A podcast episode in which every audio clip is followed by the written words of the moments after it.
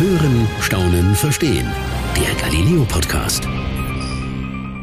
Der Beruf als TV-Journalist und Reporter bei Galileo kann manchmal sehr viele Nerven kosten, aber in den meisten Fällen ist er eigentlich sehr schön. Vor allem aus einem Grund, wir kommen an Orte, die man als Privatperson nicht mal kennt und wir lernen während diesen Dreharbeiten Menschen kennen, die oft sehr, sehr einzigartige Geschichten haben. Für mich ist das ein Grund, warum ich diesen Beruf so abwechslungsreich und so spannend finde und auch so liebe. Ich bin Peter Kreiner, Reporter und Chef vom Dienst bei Galileo und habe mich deswegen auch sehr sehr über eine Nachricht gefreut, die ich gestern von meiner Kollegin Claudia Meyer aus Hamburg bekommen habe. Sie hat mir nämlich geschrieben, dass sie mir im Podcast gerne von einem ihrer Drehs erzählen möchte, da ihr diese Geschichte sehr am Herzen liegt. Claudia, schön, dass du Zeit hast. Freue mich. Hallo, hallo und moin aus Hamburg. Mich hat's natürlich schon mal sehr, sehr neugierig gemacht. Ähm, um wen oder was geht's denn? Es geht um den Künstler Lars Wilks, ein schwedischer Künstler, der oft, also von dem oft gesagt wird, er sei ein Karikaturist. Das ist aber viel zu wenig. Äh, der ist noch ganz viel mehr. Der hat äh, Skulpturen gemacht, der hat gezeichnet und seine bekannteste Skulptur Nimes ist ein Riesending aus 75 Tonnen Treibholz und so bin ich auch auf ihn gestoßen. Darüber wollte ich eigentlich was machen. Und du hast bei ihm gedreht, soweit ich weiß. Also quasi, du, du hast ihn besucht und ähm, warst bei ihm. Was hat, also äh, was war denn jetzt so das Ausschlaggebende, wo du sagen würdest, okay, das war jetzt eine ganz besondere Geschichte? Ich war nicht bei ihm, das durfte man nämlich ah, okay. nicht, denn äh, der Lars äh, stand unter Polizeischutz.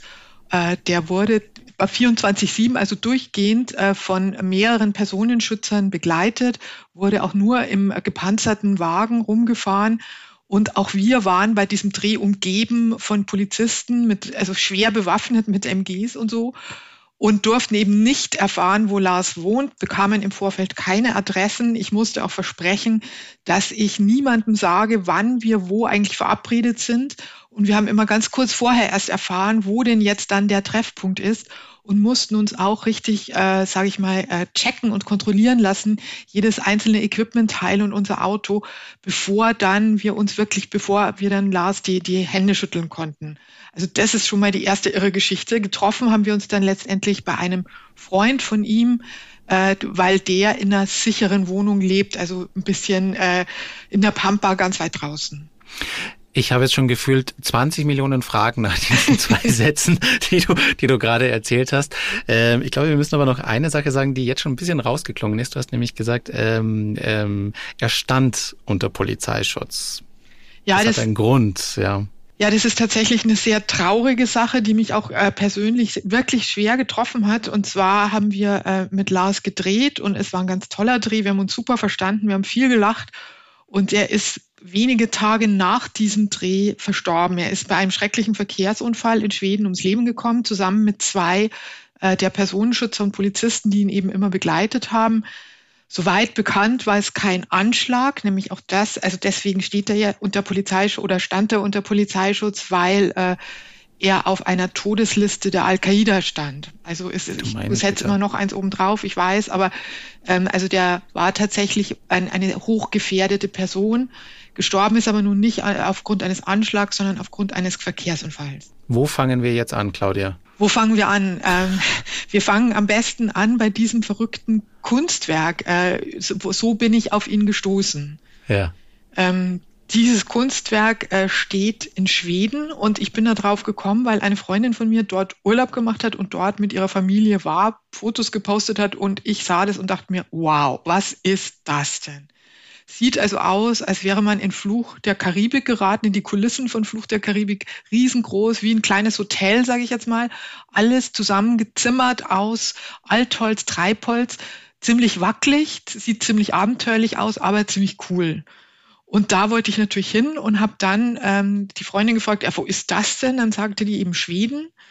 Und dann habe ich ein bisschen recherchiert und habe herausgefunden, nicht, es gibt nicht nur dieses Kunstwerk, es gibt da der auch gleich noch eine Mikronation, ein, einen Staat namens Ladonien mitten in einem Naturschutzgebiet in Schweden. Okay. Den hat dieser Lars Wilks ausgerufen. All das hat er gemacht, so ein bisschen, um die Behörden zu ärgern. Die haben sich nämlich über alles ganz fürchterlich geärgert und wollten auch nicht, dass er dieses Kunstwerk dahin stellt. Ähm, er hat das auch nicht von jetzt auf gleich gemacht, er hat sich das auch nicht vorgenommen, sondern er, das ist so passiert. Er ist da spazieren gegangen mhm. vor 40 mhm. Jahren, da lag ziemlich viel Holz rum, dann kam er mit Hammer und Nagel wieder hat, und hat angefangen, ein bisschen rumzuhämmern. Und das wuchs und wuchs und wuchs und irgendwann sagten dann mal die Behörden, so, das geht ja gar nicht. Vor 40 Jahren, das klingt auch nach einer echt langen Zeit. Lange, lange Geschichte tatsächlich. Ähm, aber das Ding ist ja auch riesengroß und äh, also das ist auch nicht so, dass das einfach neben einem Parkplatz liegt, wo dann, wo man dann am bequemen Weg äh, gehen kann. Das ist richtig weit ab vom Schuss. Wir mussten ja so ungefähr 50 Minuten, eine Stunde zu Fuß gehen. Ganz schön steil war es auch stellenweise. Und da musste der Lars natürlich alles runterschleppen. Also das ganze Equipment, die ganzen, das, nee, Equipment haben wir geschleppt. Das Holz musste er runterschleppen und äh, äh, um das überhaupt aufbauen zu können. Deswegen dauerte das auch so lange und er hat tatsächlich bis heute immer noch, also auch als wir da waren, hat er die Zeit dann auch gleich noch genutzt, als wir da gedreht haben, immer noch ein bisschen zu reparieren und auszubessern. Ich wollte eigentlich, dass er es für die Kamera macht. Er hörte dann aber gar nicht mehr auf. Also wir mussten ihn dann immer stoppen, dass er nicht noch immer weiter repariert und hämmert. Äh, das klingt jetzt aber auch nicht danach, als ob das jetzt quasi in einer Metropole oder irgendwo wäre, sondern es klingt so ein bisschen, dass das ein bisschen wo in der Einöde, also klar am Strand, weil ja Treibgut, aber fernab von Orten oder wo, wo war das Ganze? Also ich kannte das alles nicht. Wenn ich dir jetzt sage, im Naturschutzgebiet, äh, im Naturschutzreservat Kullerberg, wird dir das auch nichts sagen. Wahrscheinlich Nein, sagt ja auch der Ort auch Mölle in Schweden nichts. Ähm, also es, es, liegt, ähm, es liegt in Südschweden, sagen wir so. Man kann von Hamburg okay. aus in ein paar Stunden mit dem Auto hinfahren und es ist tatsächlich sehr weit ab vom Schuss und da ist einfach nichts. Es ist wunder, wunderschön. Und äh, da hat er eben an, in diesem, an diesem Strand, in diesem Naturschutzgebiet, hat er das aufgebaut. Und äh, wie du schon beschrieben hast, aus bisschen Lust und Laune, weil er das Treibholz gefunden hat. Aber also ich meine, das kann ja nicht sein Hauptberuf gewesen sein, oder? Hat der denn irgendwie, weiß ich nicht, war, war das sein Job? Hat der vorher was gemacht oder war das so ein Nebenbei-Projekt und ist das dann irgendwie zu seinem Hauptberuf geworden?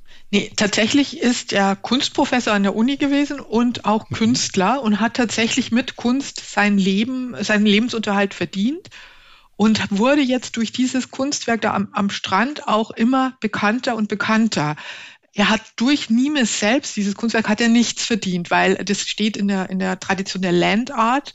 Das sind mhm. große Kunstwerke irgendwo weit ab vom Schuss in der, in der Natur, äh, bei denen die Idee ist, dass man keinen Eintritt zahlt, dass die nicht im Museum hängen, dass sie nicht zum Spekulationsobjekt werden, sondern dass man da immer, also jederzeit für, für umsonst hin kann und sich das angucken kann.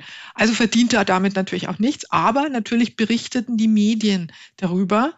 Und gerade weil es so viele Prozesse gab, eben 40 Jahre Prozessgeschichte, war der immer wieder und immer wieder in den Medien und die Behörden, die ja eigentlich vor allem wollten, dass das Ding da endlich mal verschwindet, haben genau das Gegenteil erreicht. Die haben ihn nämlich bekannt gemacht. Der ist in Skandinavien wirklich sehr bekannt und auch sein Kunstwerk wurde immer bekannter und ist jetzt auch ähm, für viele Leute so eine Art Geheimtipp äh, und, und die fahren, man, da fahren ganz viele Touristen hin und machen Fotos für Instagram, eignet sich ganz hervorragend dafür.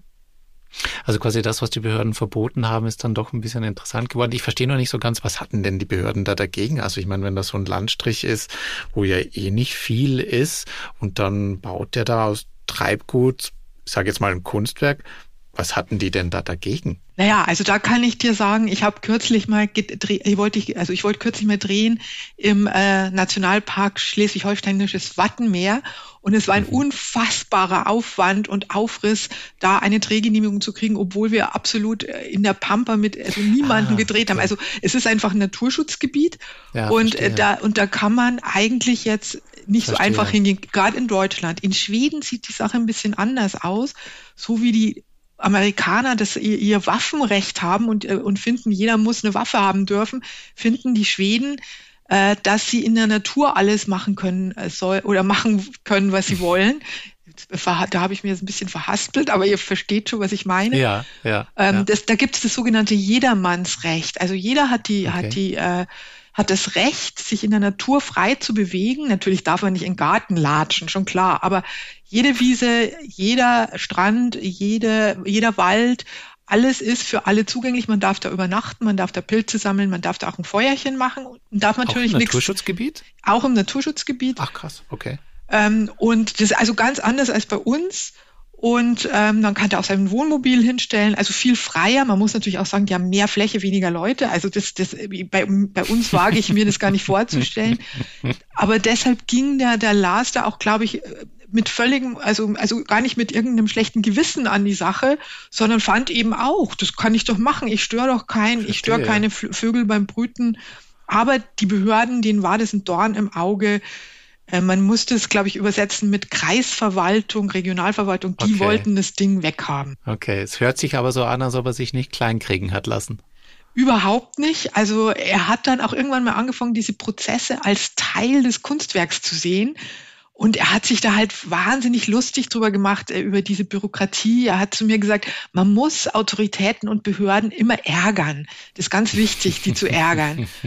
Und er hat dann auch lauter so Tricks sich einfallen lassen. Beispielsweise hat er dann doch mal eine Strafe aufgebrummt äh, bekommen und hat dann kleine Zeichnungen angefertigt, die er Strafzettel genannt hat. Und die hat er dann so für, ich glaube, für 15, 30 oder 30 Euro pro Stück verkauft und hat richtig Gewinn damit gemacht. Also hat aus der Strafe noch was für sich rausgeschlagen. So als Trick, äh, um die Behörden zu ärgern. Einem, Räum, einem Räumungsbeschluss ist er entgangen, indem er das dann für einen symbolischen Betrag an den deutschen Künstler Josef Beuys und an den Verhüllungskünstler beziehungsweise dessen Frau Christo verkauft hat. Und dann mussten mhm. die ganzen Prozesse wieder von vorne starten. Also man sieht schon, er hat es richtig darauf angelegt, die, die Behörden auch und, äh, dauernd zu ärgern. Ich kann mir noch nicht so ganz vorstellen, wie dieses Kunstwerk aussieht, was er da gemacht hat. Also ich weiß jetzt, es ist groß, aber hat er das, hat das eine bestimmte Form oder ist das, also wie kann ich es mir vorstellen?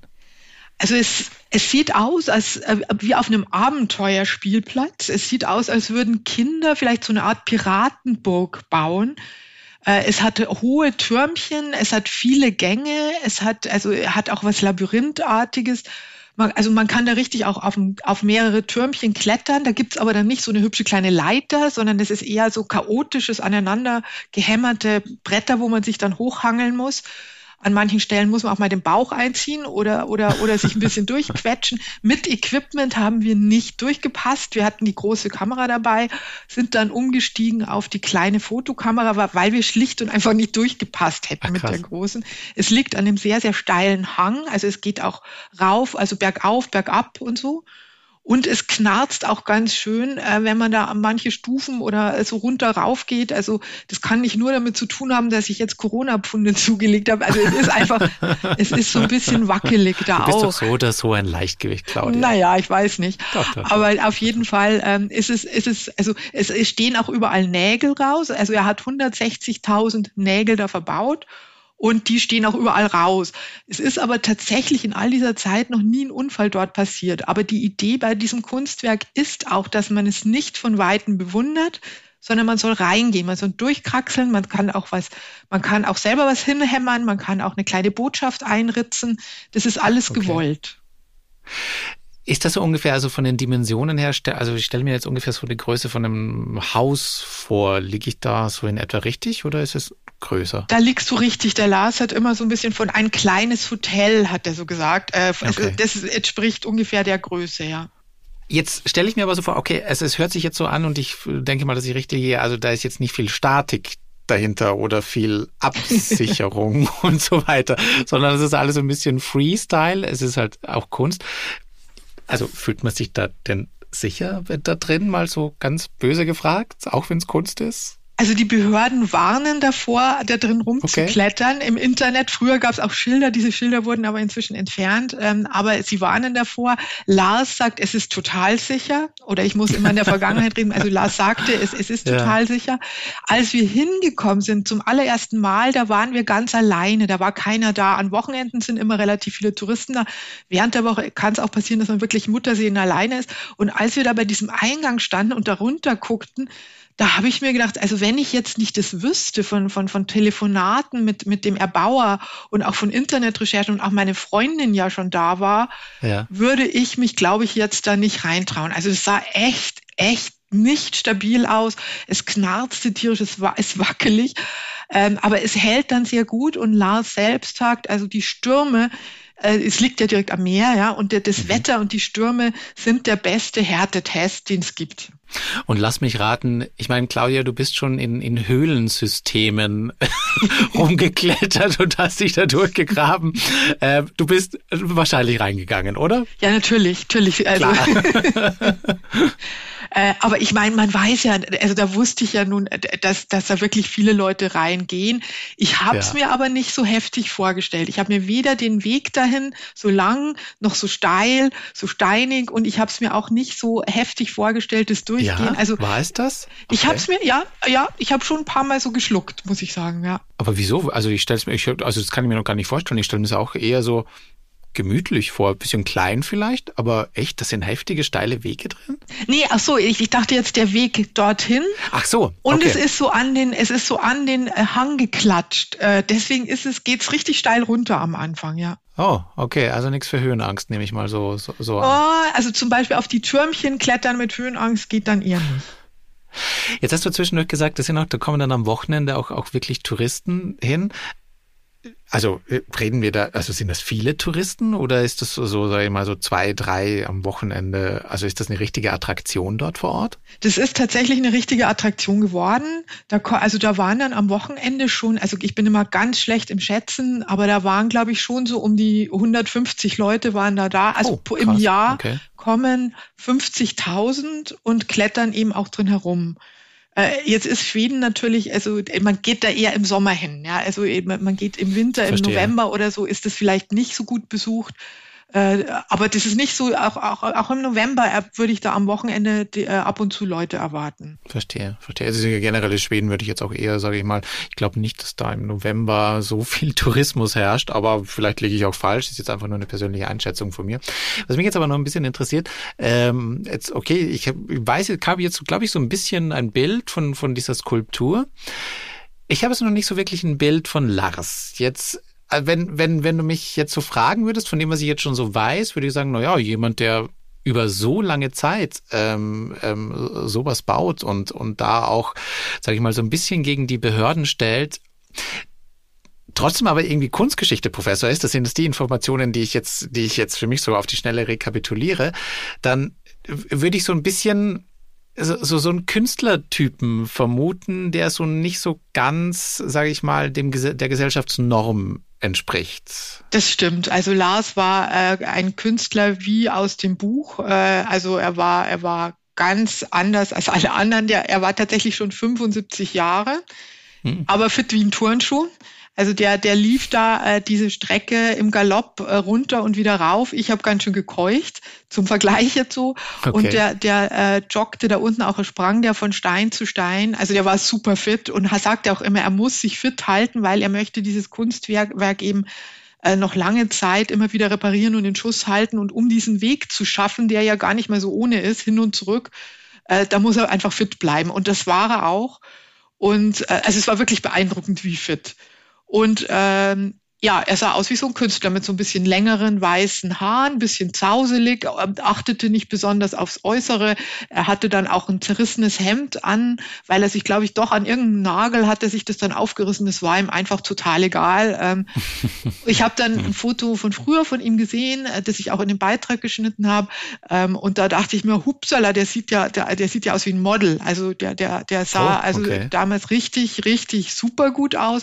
Und ich finde, er sah jetzt immer noch gut gut aus und war aber so ein richtiger Revoluzer und Künstlertyp. Ja. Was ich jetzt noch nicht so, mir fehlt jetzt quasi noch ein kleines Puzzlesteinchen in der Geschichte, weil du es da am Anfang ja erwähnt, der stand unter, er stand unter Polizeischutz. Ja, also Lars. Wie kam es denn dazu? Lars war ein großer, großer Provokateur. Also der fand eben, man muss nicht nur die Behörden ärgern, man muss eigentlich alle Autoritäten und eigentlich alle ärgern. Man muss auch die katholische Kirche ärgern. Man, man muss, man muss alle ärgern, die man ärgern kann. Und er, er liebte wirklich die Provokation. Und das ist ihm leider zum Verhängnis geworden, weil er hat nämlich 2007 eine Mohammed-Karikatur oder vielmehr drei Mohammed-Karikaturen für eine schwedische Ausstellung angefertigt, die hieß ähm, Der Hund in der Kunst. Und er hat mhm. Mohammed als Hund dargestellt, als Rondelhund die Zeichnung empfinde ich jetzt als relativ harmlos und äh, ja, nicht besonders aufregend. Äh, Und er hat zu mir auch gesagt, dass sich viele Leute ja immer so vorstellen, wenn man sowas macht, dass dann sofort was Schlimmes passiert. Das sei aber gar nicht der Fall. Die, die wenigsten Arbeiten würden irgendwie international oder so äh, Aufmerksamkeit erregen. Mhm. Bei ja. ihm ist es dann durch einen Zufall eben trotzdem passiert. Ein paar Zeitungen haben darüber berichtet und Kräfte der Al-Qaida wurden darauf aufmerksam. Plötzlich gab es Demonstrationen in Bangladesch, in Afghanistan, in Pakistan der iranische Präsident trat im Fernsehen auf und hat über seine Zeichnung gesprochen und hat die auch äh, kritisiert. Und äh, Lars wusste ehrlich gesagt, glaube ich, gar nicht so richtig, wie ihm geschieht. Ja, der war, der, der, der war völlig baff, äh, was das für Kreise zieht. Und ähm, wurde damit aber natürlich ein interessantes Ziel für die Al-Qaida, weil je bekannter jemand ist, desto interessanter ist er halt als Zielscheibe. Und äh, dann gab es Morddrohungen, dann gab es einen Brandanschlag auf sein Haus, einen missglückten. Es gibt auch so Bilder im Netz, äh, da wird er bei einem Vortrag an der Universität Uppsala wird, wird er angegriffen. Ähm, und dann irgendwann mal zweit, im Jahr 2015 kam es tatsächlich zu einem Attentat. Äh, in Kopenhagen war er da mhm. und äh, dort äh, wurden mehrere Leute erschossen, mehrere Polizisten verletzt. Er ist dem Ganzen gerade noch so entkommen. Er war aber das Krass. Ziel. Und Ach, seitdem Krass. stand er dann eben unter Polizeischutz. Ähm, wirklich 24-7, wie ich das jetzt bei einer Privatperson, also bei einem Politiker, okay, beim Papst, okay, bei den Royals, okay, aber bei so einer Privatperson, ich fand das schon Wahnsinn. Der kann keinen Schritt machen, ohne dass die dabei sind. Egal, ob der ins Ausland fährt, ob er seine Freundin besucht, ob er Kaffee trinken geht. Es geht nur oder es ging nur mit Polizeischutz und es ist natürlich auch total einschränkend. Denkst du, er hat das dann im Nachhinein bereut, dass er diese Zeichnung gemacht hat? Die Frage habe ich ihm tatsächlich äh, gestellt und so schnell konnte ich gar nicht gucken, wie da das Nein kam. Also oh, okay. er sagte Nein, weil insgesamt hat es sein Leben interessanter gemacht und es passiert auch immer irgendwas. Das klingt jetzt im Nachhinein, wenn man weiß, dass er, dass er eben den Unfall hatte, fast schon ein bisschen zynisch. Ähm, er hatte auch so einen kleinen Hang zum Zynismus immer, aber, aber äh, er hat es, glaube ich, überhaupt nicht bereut. Nee, gar nicht. Wahnsinn. Also ich, das, das finde ich schon wahnsinnig beeindruckend, manchmal zu sehen, okay, das ist ja schon, schon etwas, was das, also ich meine, das, das bestimmt deinen Alltag und ähm, da wirklich auch zu sagen, okay, ähm, mein Leben findet jetzt, äh, ich mal, unter Polizeischutz statt, ist ja auch schon eine Einschränkung. Also ich kann es mir zwar ehrlich gesagt schwer vorstellen, aber ich stelle es mir zumindest schon, schon so vor und dann trotzdem noch zu sagen, nein, ich bereue es nicht. Irgendwie finde ich so ein bisschen, das, das zeigt von Klasse. Das fand ich, das fand ich auch, ja. Also bei uns gab es natürlich auch ganz große Diskussionen, ob wir diese Karikatur zeigen oder nicht.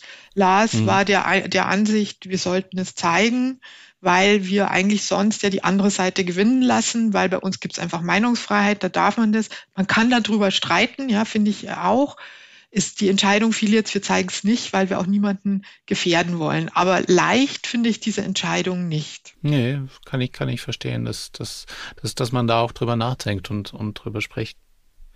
Was hat dich besonders fasziniert an ihm?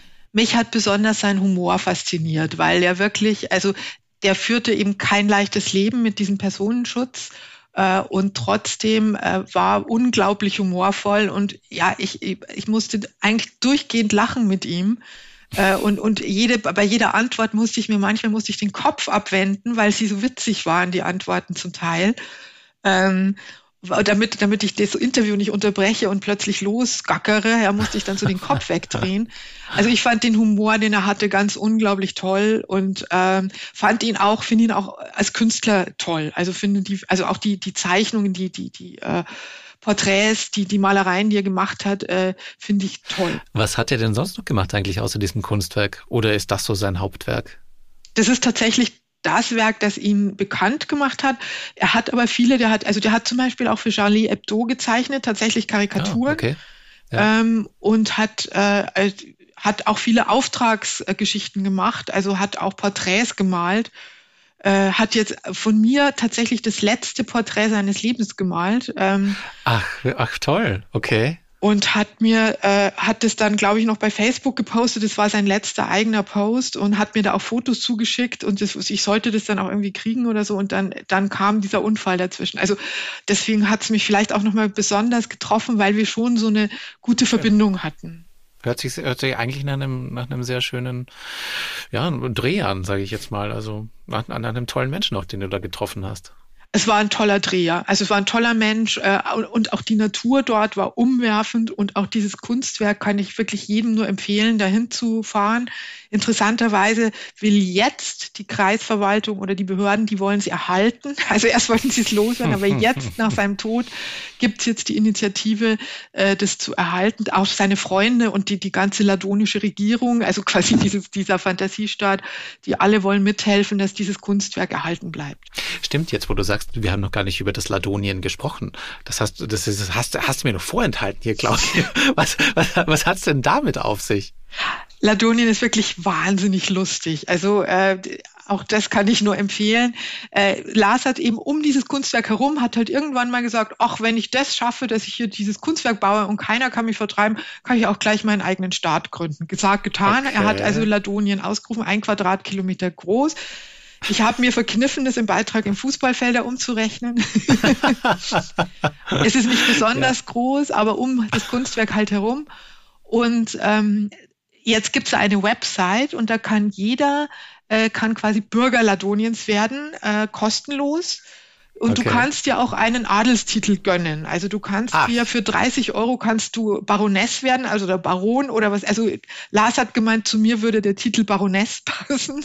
Ah. Und dann ähm, gibt natürlich auch eine Königin, die ist gewählt, die sitzt in den USA in Chicago und die, mit der haben wir auch einen Videocall gefilmt. Die haben, also gab es auch so ein kleines Gespräch und da hatte die allen Ernstes so ein Diadem an und, und, und so ein, Ach, er war so königsmäßig gekleidet, sah ein bisschen aus wie Lady Di, fand ich.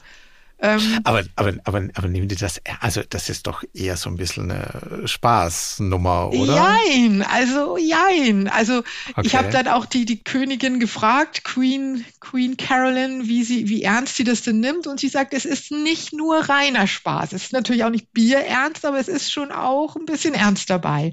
Sie haben auch einen Minister, also sie haben eine Ministerriege, sie haben Staatssekretär Lars selbst Ach. war eben Staatssekretär.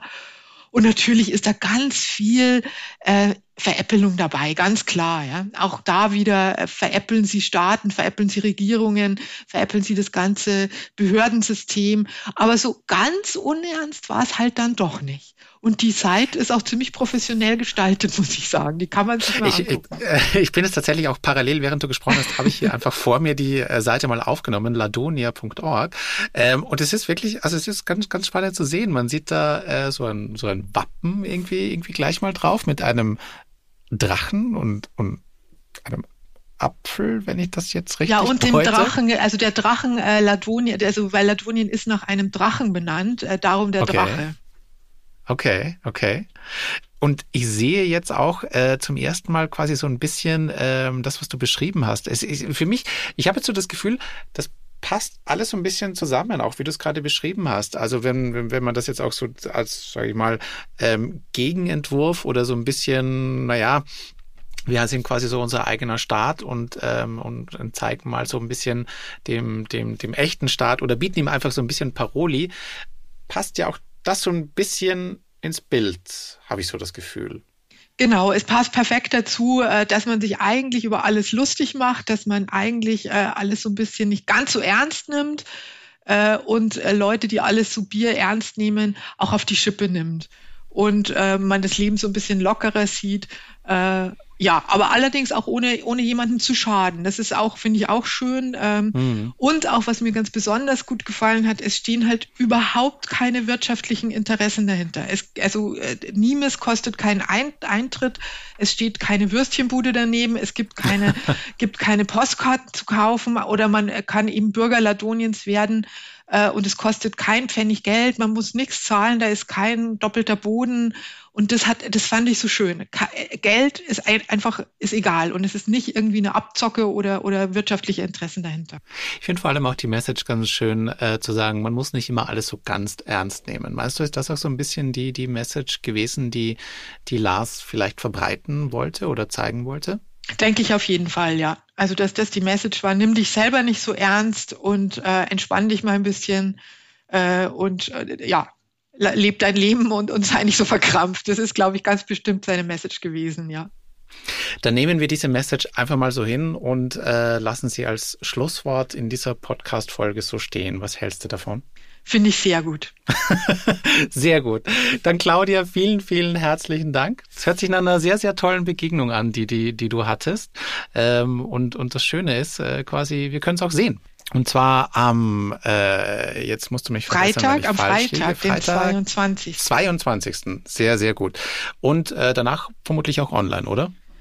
Äh, da gibt's noch ein bisschen die rechte Fragen zu klären, aber ah, okay, verstehe. ich hoffe, das Alles klar. Also dann unbedingt am Freitag einschalten. Claudia, vielen, vielen herzlichen Dank für deine Erfahrungen und äh, schön, dass du es uns erzählt hast. Vielen Dank und tschüss.